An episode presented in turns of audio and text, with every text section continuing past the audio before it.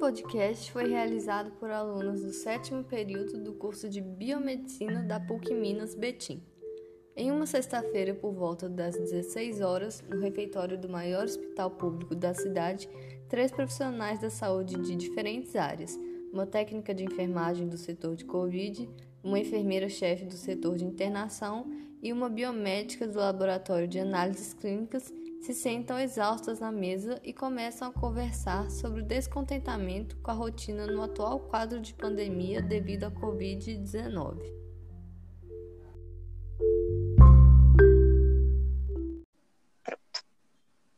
Tô tão cansada, Cida. Você acredita que desde que eu cheguei no plantão é a primeira vez que eu tô parando para fazer um lanche? Nem horário de almoço eu consegui fazer hoje tanta coisa que tinha para fazer. São quatro horas da tarde. Eu cheguei aqui, eram sete horas da manhã. Ai, nem me fala, Catarina. Eu tô com tanto paciente sobre a minha responsabilidade e a minha equipe tá toda desfalcada. Não, sabe a linha, Vitória? Aquelas técnicas ano passado? Então, menina, elas pegaram Covid e foram afastadas. Sério? Eu ouvi isso mesmo nos corredores. No meu setor, a gente está atendendo tanto caso de Covid que eu estou até preocupada de começar a faltar equipamentos para a gente. Porque no plantão passado, teve uma colega técnica que comentou que havia acabado as máscaras. E como a gente atende Covid sem máscara? Não tem como, né? Aí precisaram correr lá para a área pediátrica para conseguir pegar umas emprestadas. Nossa, isso é um absurdo, né? Desse jeito, daqui a pouco é a gente que vai precisar de cuidado, olha. Daqui uns dias não vai sobrar ninguém para contar a história. pois é. E era obrigação da prefeitura fornecer para a gente os equipamentos necessários, né? Porque imagina se a gente se contaminar, a gente vai virar mais um número, vamos gerar pânico na população, já que quem devia estar bem para poder cuidar das pessoas está ficando doente também. E aí, gente, vocês por aqui. Que milagre a gente se encontrar, hein? Quase não vejo vocês mais se vistar tanto que quase não sai daquele laboratório. Do que, que vocês estão falando? E aí, Ana? Quanto tempo, menina? Ai, pois o trem tá é feio, viu? Cada dia que passa desanima mais em trabalhar nesse hospital. Tá foda mesmo, Cida. Lá no laboratório tem um monte de exame parado, porque tá faltando reagente. Outro dia mesmo foi uma confusão equipamento estragou, o paciente reclamando pela demora do resultado. E para piorar, eu perdi uma colega de trabalho por causa desse maldito vírus. Nossa, e essa é a pior parte, né? Todo dia uma notícia triste. Ontem mesmo a gente perdeu um paciente muito querido. E isso faz a gente parar e refletir. Eu fico pensando assim nas pessoas que eu deixo na minha casa para vir para cá. O que, que será do dia de amanhã também? Ai, nossa, isso é tão difícil. A gente fica com tanto medo, né? Medo de se contaminar, ter que ir para casa e ainda colocar em risco os nossos fa familiares. Não, eu já tô ficando paranoica. E o pior é que tem gente que não tá nem aí. Verdade. Lá em casa estou ficando afastada de todos. Faz tempo que não visito os meus pais, não abraço minha filha há semanas. Nossa, isso desmotiva demais a gente, né? A gente tem que escolher conviver com a família ou salvar a vida de pessoas que a gente nem conhece, que muitas das vezes não estão fazendo os procedimentos da quarentena certinho. Ai, ai. Ah, e falando em desmotivação, vocês ficaram sabendo que eles diminuíram o valor do nosso vale-refeição? Quê? Como assim? A gente trabalhando igual escravo e eles ainda diminuem os poucos benefícios que a gente ainda tem? Pois é, sem falar que as minhas férias foram adiadas e sem previsão para remarcar, acredita? Sério? Sério? Não, tá de sacanagem.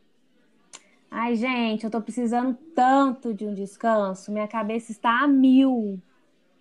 Ou oh, nem fala, eu tô dobrando turno para cobrir funcionário afastado e sem contar aqueles que foram mandados embora também.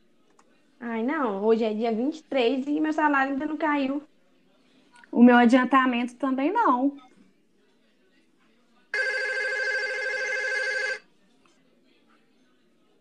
Tá vendo, gente? A gente mal senta para comer e já estão chamando a gente de volta. Meninas, eu vou ter que voltar. A gente se vê por aí depois. Vai lá, Catarina. Cuidado por aí, hein? Tchau, amiga. Se cuida. Ana, deixa eu te perguntar. É, por acaso você tem caixa de luva sobrando lá no laboratório? É porque lá na internação a gente está tendo que economizar ao máximo. E se tem uma coisa que não dá para ser reutilizada é luva, né? Pelo amor de Deus. É, o trem tá feio. Eu vou olhar para você e te falo, mas não te garanto, porque esses dias eu tive que trazer álcool de casa, você acredita? Ah, acredito, uai. Nada aqui me surpreende mais. É paciente aglomerado, equipamento mal higienizado, lençol remendado, falta de papel higiênico, não, acredita que não tem respirador para todo mundo? O jeito está sendo escolher quem a gente vai salvar. Tá vendo tanto de coisa que a gente passa para a gente ainda não receber o salário em dia e ainda trabalhar dobrado nessa situação precária? Ai, pois é, Ana.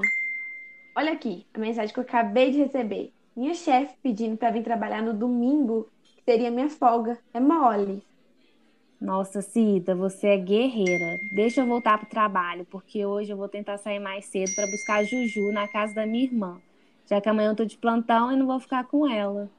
Ai, vai lá, amiga. Bom trabalho, viu? Qualquer coisa você me liga. Beijo. Beijo. Semanas depois. Oi. Oh, oi, Catarina.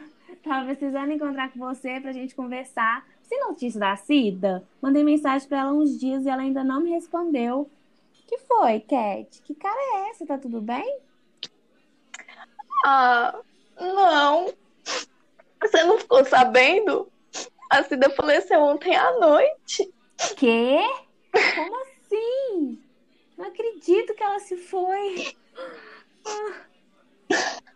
Você sabe que a Cida além de fumante, ela era diabética, né? É, e ontem ela teve muita falta de ar e foi, foi tarde demais. Eu acho Nossa. que é melhor a gente fazer um teste para ver como nossa saúde tá também. Nossa, acabou com o meu dia. Tô muito abalada. Espero que ela descanse em paz. Sempre foi uma ótima amiga e uma ótima profissional. Pena que foi pouco reconhecida. Pois é, pois é. é. E falando nisso, eu acho que eu tenho que voltar pro meu trabalho. Tchau, Ana. Se cuida. Fica bem. Tchau, Catarina. Vai com Deus. Com Deus também.